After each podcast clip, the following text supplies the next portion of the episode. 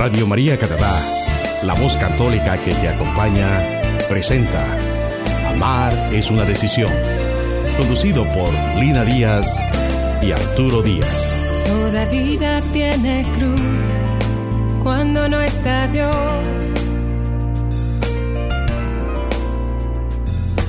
Pues ya quiere o no quiere, deseando siempre lo que no tiene. Pero yo te tengo a ti, seguro estoy. Con confianza voy. La razón es el amor. Cada día, Señor, tomaré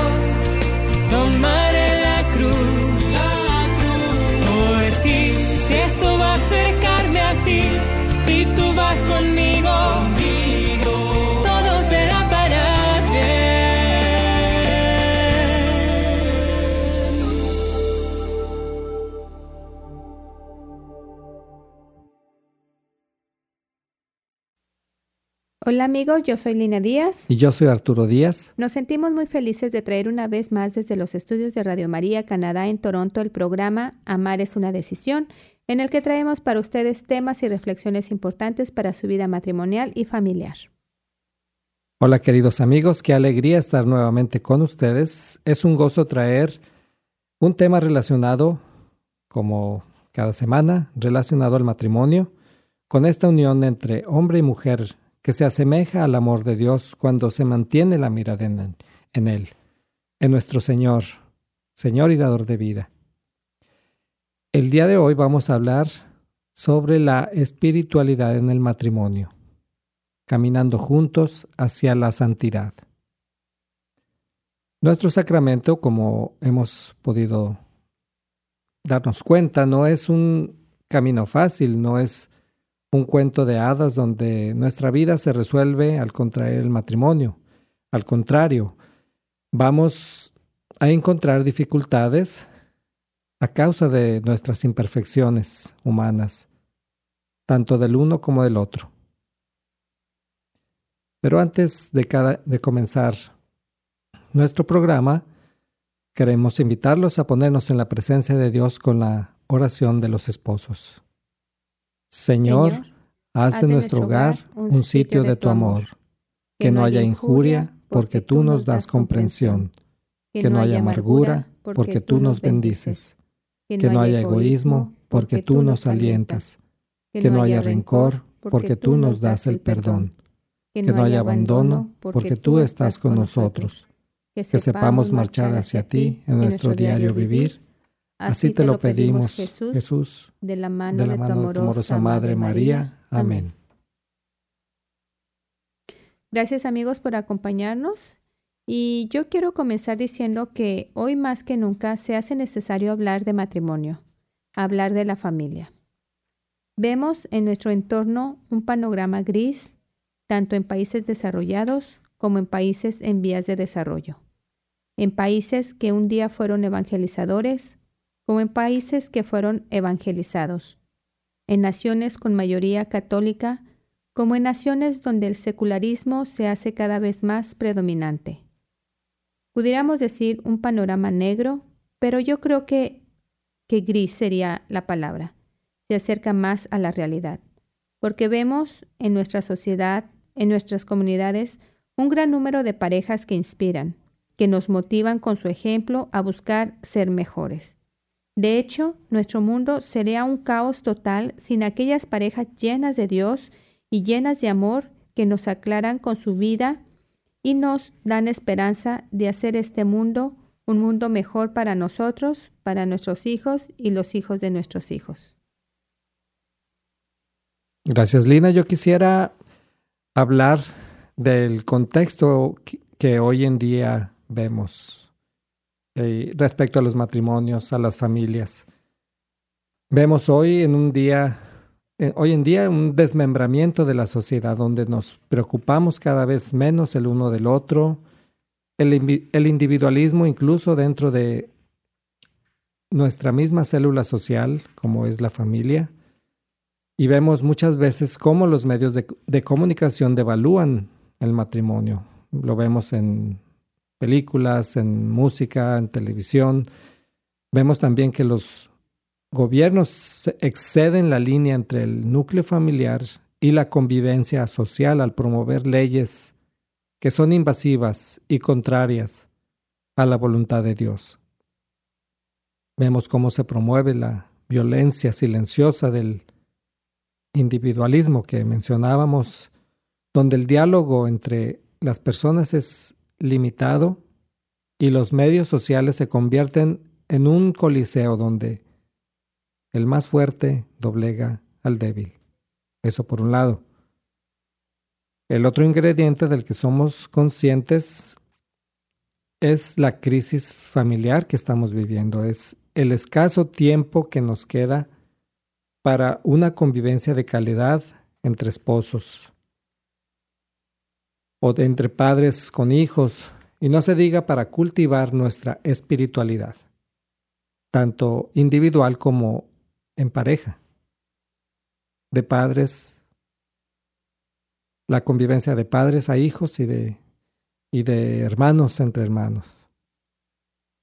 Se promueven en nuestra sociedad, se promueven matrimonios express donde los contrayentes no están realmente preparados para la vida de pareja y lo que, como sabemos ello, lo que conlleva. Hay un enfoque en lo superficial, en, la casa que se va a vivir, el auto, en las comodidades, en lo temporal de la belleza exterior. Por eso el índice de divorcios va en aumento. Sucede cada vez con más frecuencia que los esposos ya no quieren tener hijos y bueno, eh, vemos con tristeza que se promueve el aborto y leyes que atentan contra la vida. Los hijos ya no quieren tener padres y se promueve la eutanasia. Tenemos que ser conscientes que ambos van en aumento. Como cristianos católicos no podemos quedarnos estancados en esta imposición del mundo, sino que como criaturas creadas para la santidad, digamos como Pablo en su carta a los Efesios 5. Sépanlo bien, ni el corrompido, ni el impuro, ni el que se apega al dinero, que es servir a un Dios falso, tendrán parte en el reino de Cristo y de Dios. Que nadie los engañe con razonamientos vacíos, pues son estas cosas las que Dios se prepara a condenar en los enemigos de la fe. No sea que ustedes compartan su suerte. Gracias Arturo, qué bien que menciones el hecho de que debemos ser conscientes porque eso habla de que hay en nuestra naturaleza algo que no algo que nos dice que algo no está bien. Podríamos hacer 10 programas sobre la crisis de la familia, del matrimonio y sus causas, pero esa no es la idea. Lo que sí podemos hacer, eh, decir, es que, como decías hace unos minutos, es importante que nuestra conciencia despierte en nosotros el deseo o la inquietud de hacer algo para que mejore la situación, para cambiar el rumbo, pues como matrimonios podemos buscar más allá de nuestra propia capacidad humana. Por eso creemos que es importante el tratar este tema eh, que estamos viendo hoy acerca de la espiritualidad en el matrimonio, que nos pone en camino hacia la santidad, santidad a la que somos llamados a vivir en nuestra relación sacramental, porque Dios puso en nosotros una semilla que quiere germinar y dar vida. Es Dios quien nos atrae para crecer en santidad y dar frutos de santidad para nuestros hijos y para el mundo tan necesitado de amor. Pero la santidad necesita una acción.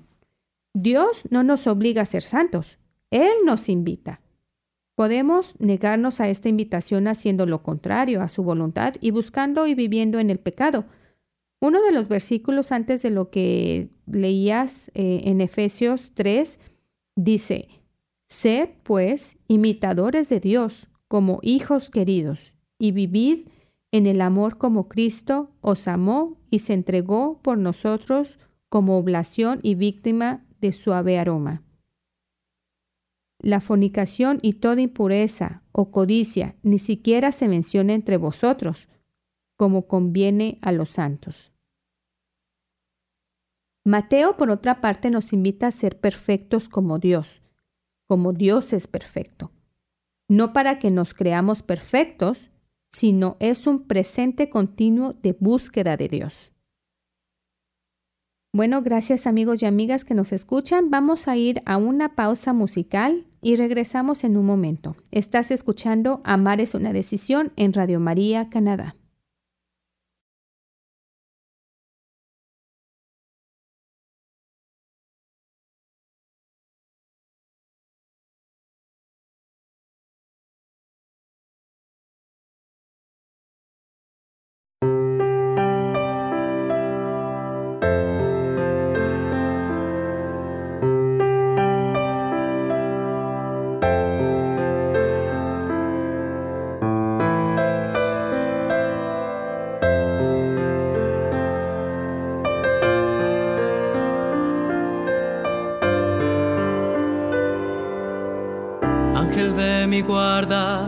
Ángel de mi guarda.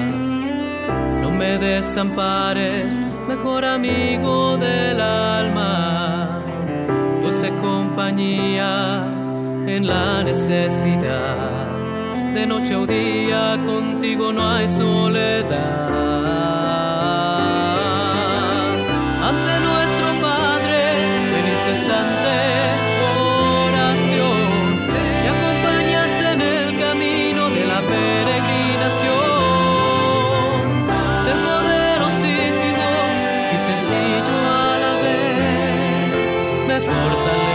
siempre.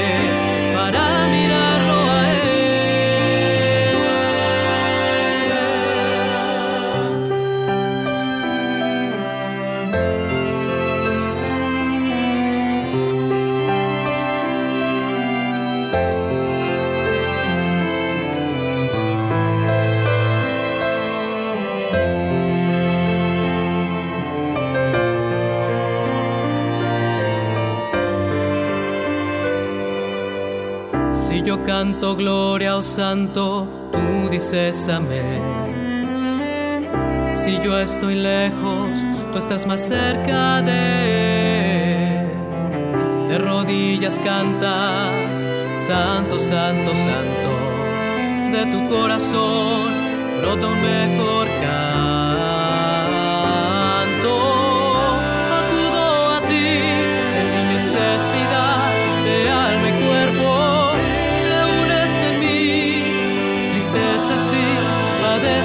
Me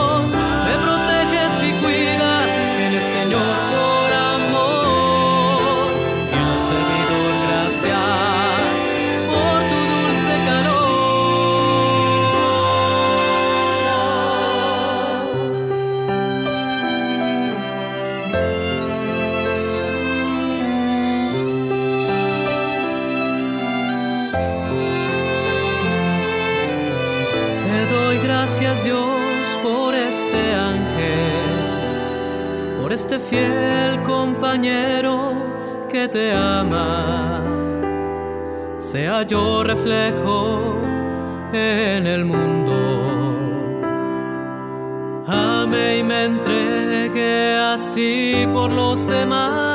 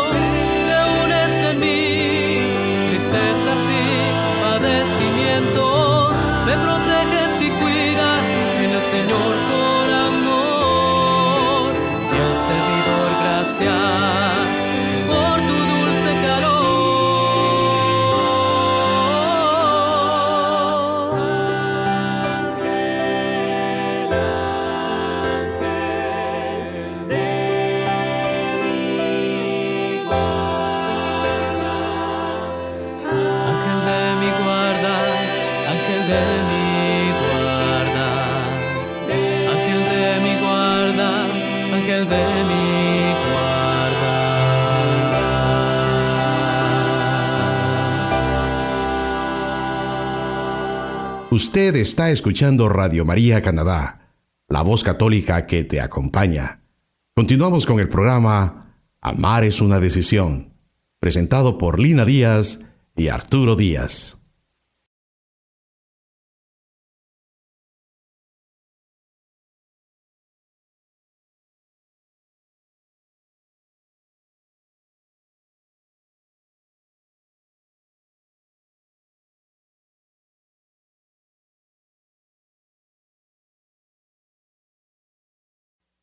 Gracias amigos, ya estamos de regreso en el programa Amar es una decisión que estamos transmitiendo desde los estudios de Radio María en Toronto.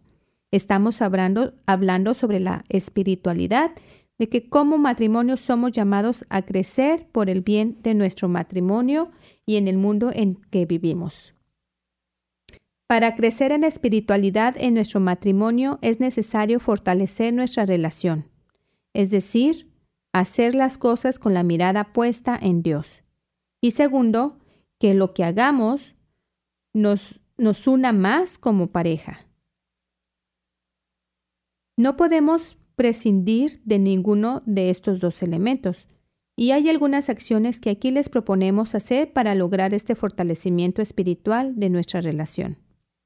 La oración en pareja, eh, nos dice el sitio CatholicNet, la oración en pareja es una de las formas más afectivas de fortalecer la relación y el matrimonio a través de los años.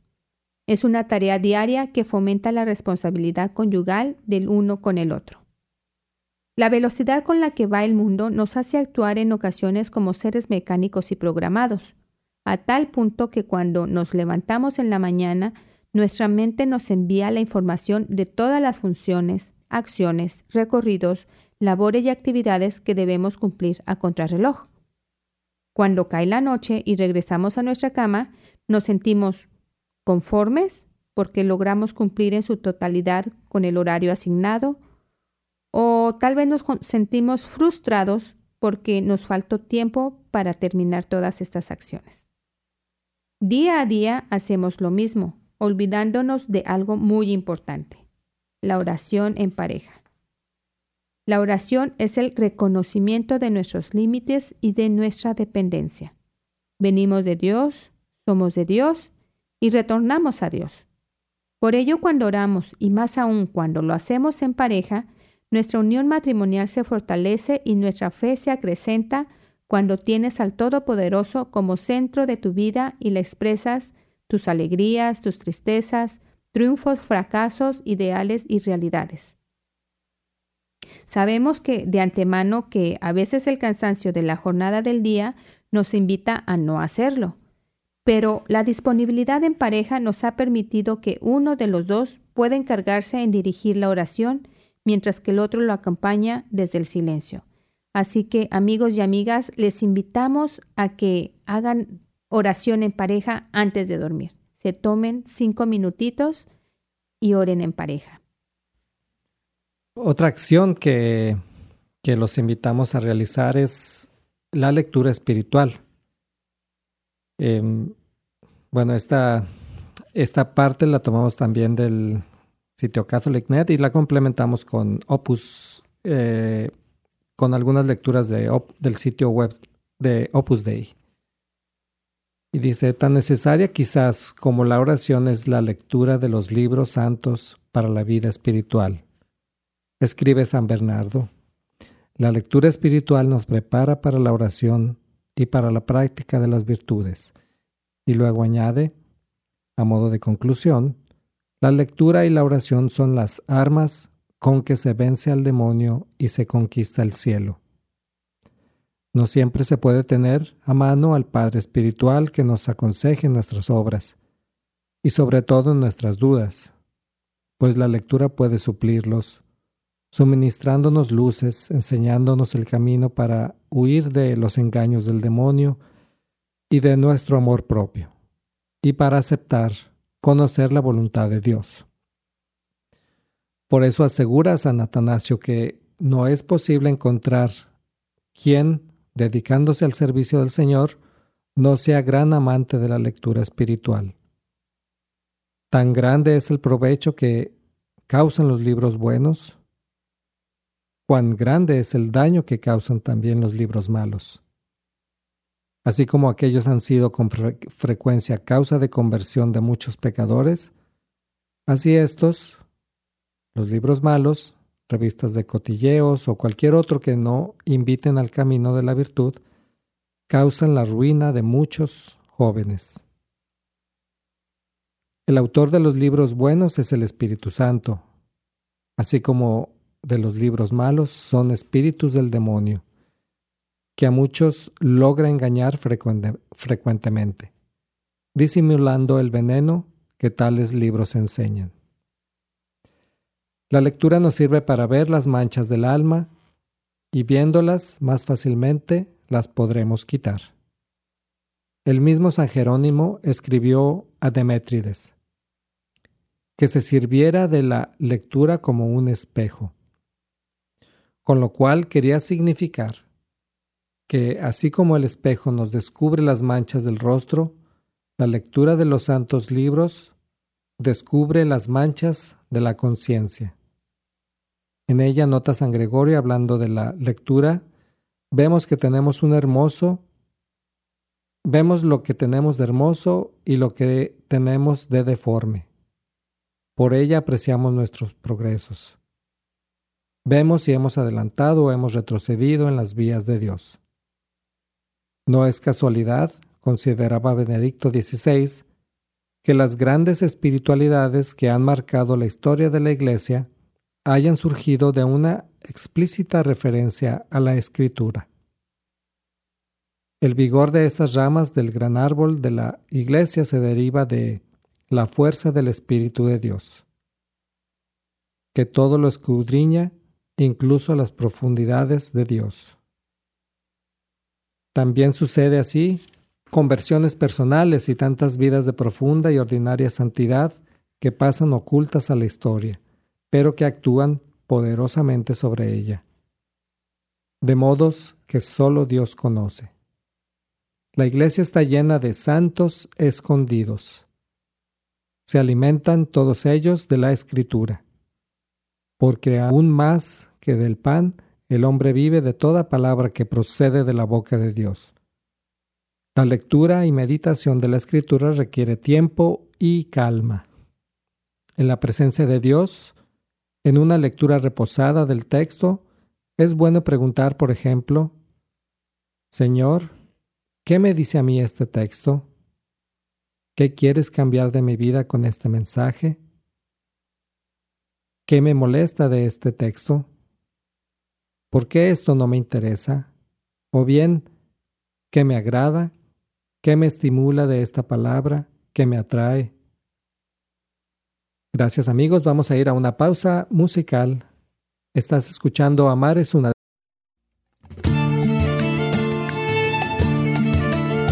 Si el Señor no construye la casa, en vano se afana el obrero. Si el Señor no guarda la ciudad, en vano vigila la guardia. En vano construimos la casa, si primero no la habitas tú. Y por eso Jesús, tu sagrario, lo construimos primero Pues si estás tú Jesús, ¿a quién hemos de temer? Tu amor es recompensa y consuelo, tú eres la meta, tú eres nuestro anhelo. Pues si estás tú Jesús, ¿a quién hemos de temer? Amor es recompensa y consuelo Tú eres la meta, tú eres nuestro anhelo.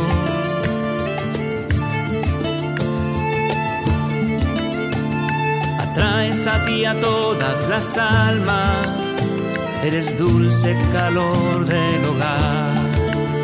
Tu corazón sagrado y divino, nuestra morada es para descansar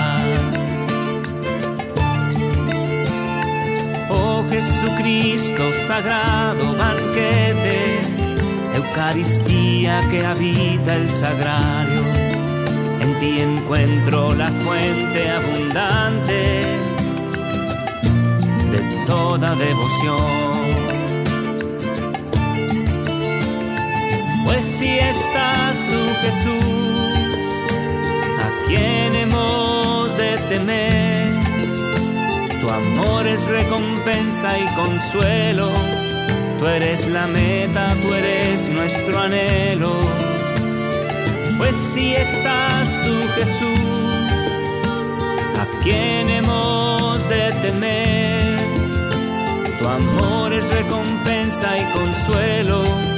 Tú eres la meta, tú eres nuestro anhelo.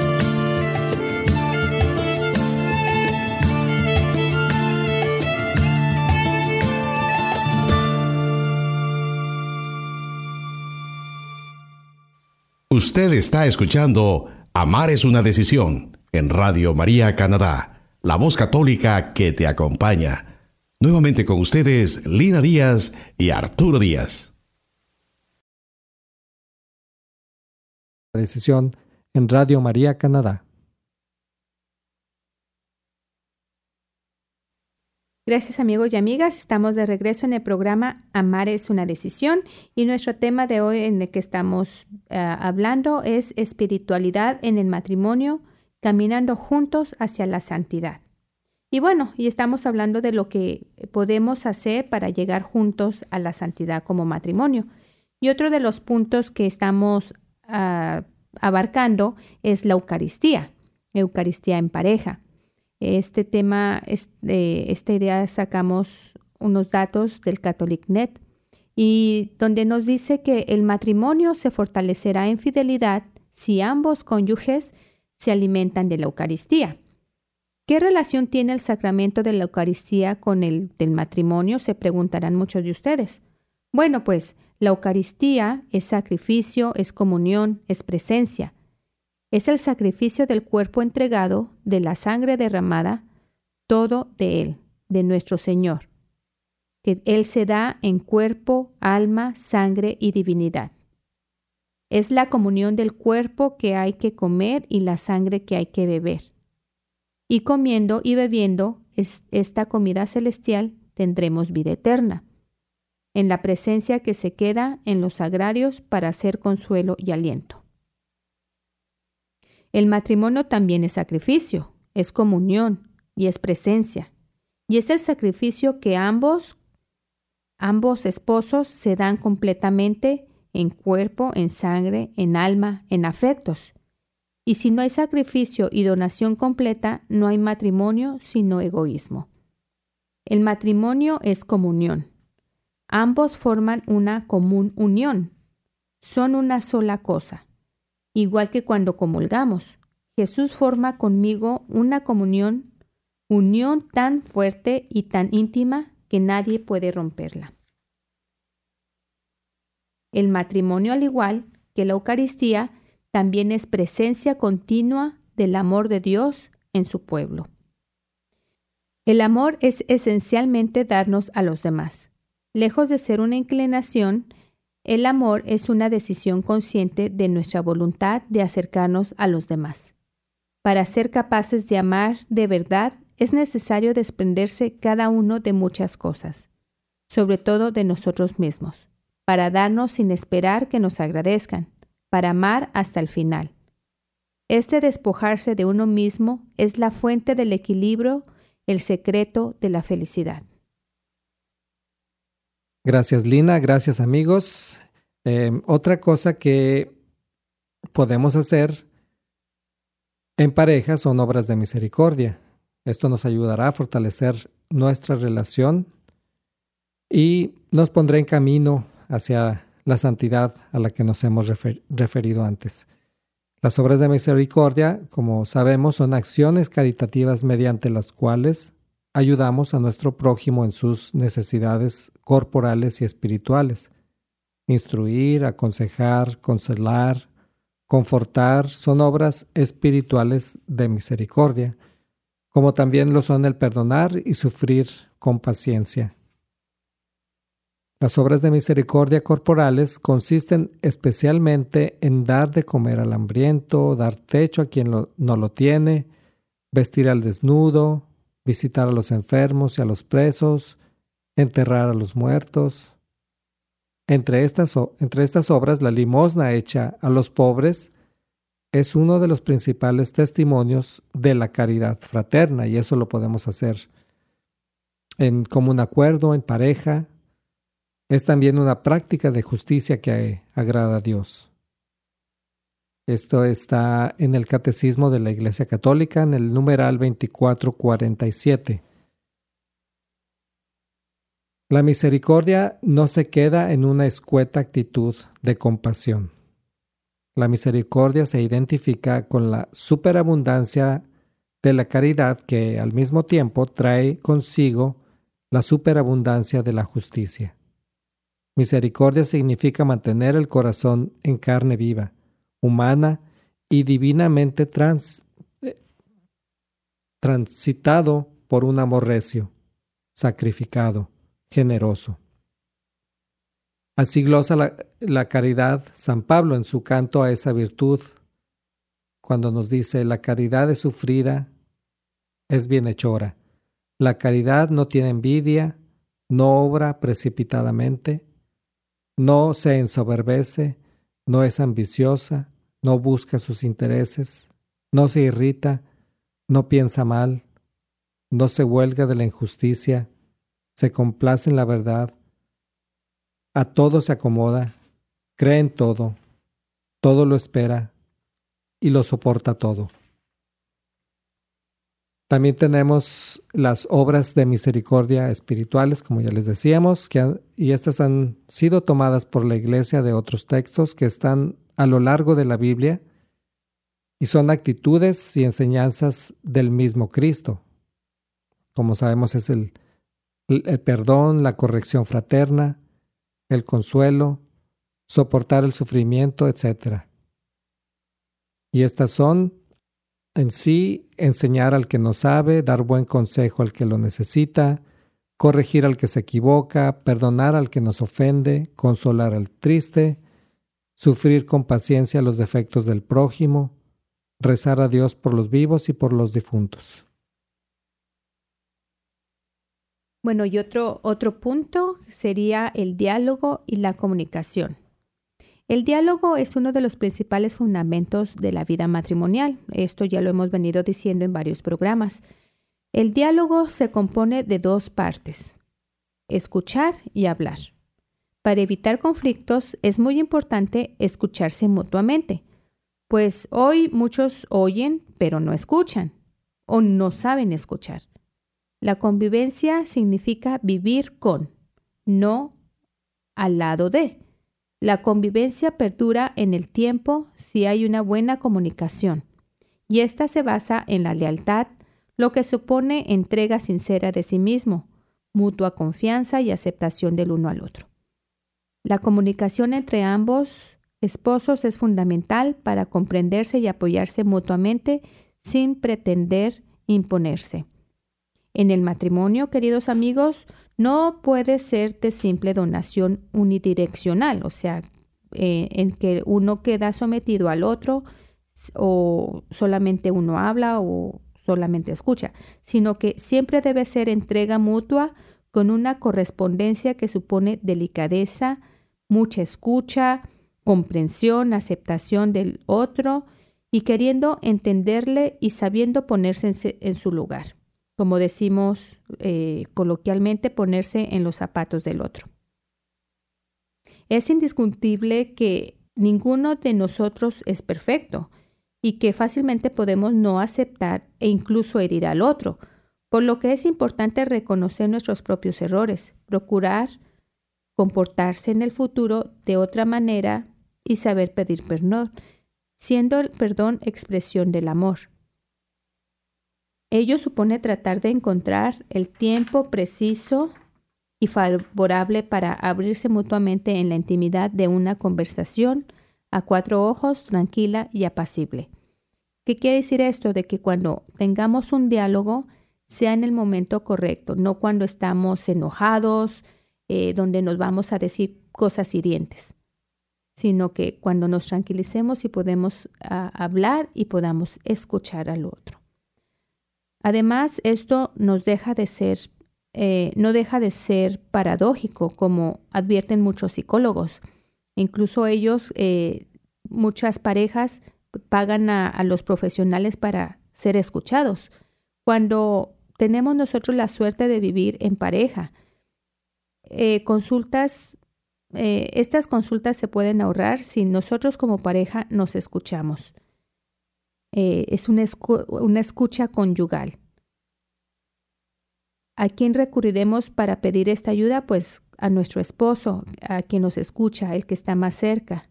Y esto sería una escucha existente, verdadera, de comunicación en pareja. Bien amigos, hemos llegado al final de nuestro programa de hoy. Esto de lo que hemos hablado el día de hoy se presta para profundizar eh, cada uno de uno por uno y esperamos en próximos programas desarrollarlos un poco más a profundidad para que sean una instrucción para nuestra vida espiritual, para nuestra vida matrimonial. Y bueno, eh, una vez que sabemos lo que tenemos que hacer en pareja, que sabemos lo que nos ayuda para fortalecer nuestra espiritualidad, bueno, y podemos estar seguros que ganaremos un pedacito de cielo. Dios no es sordo a oraciones hechas con fe, cuando hablamos de oración en pareja, o cuando hablamos de la lectura espiritual, decimos que Dios se manifiesta a través de sus santos y santas y ellos nos comunican el amor de Dios con sus palabras. Dios está presente en el sacramento de la Eucaristía. Y su amor multiplica el nuestro y nos prepara para hacer con amor las obras de misericordia. Hablando de diálogo y comunicación, cuando nos comunicamos, nos amamos. Hoy me rescatas, emocionalmente mañana te puedo rescatar yo a ti. Los dos estamos disponibles para nuestros hijos y fortalecidos para soportar cualquier dificultad, porque es Dios quien vive en nosotros. Nos despedimos ahora con la oración del Padre Pío. Mi pasado, Señor, lo confío a tu misericordia, mi presente a tu amor, mi futuro a tu providencia. Amén. Amén. Somos Lina y Arturo Díaz y les mandamos desde aquí un fuerte y cariñoso abrazo. Radio María Canadá, la, voz católica, que, te, acompaña.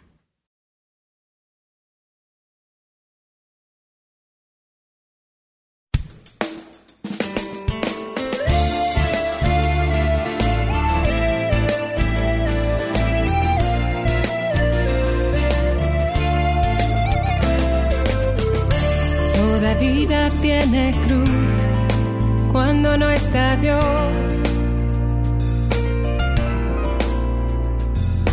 Pues ya quiere o no quiere, deseando siempre lo que no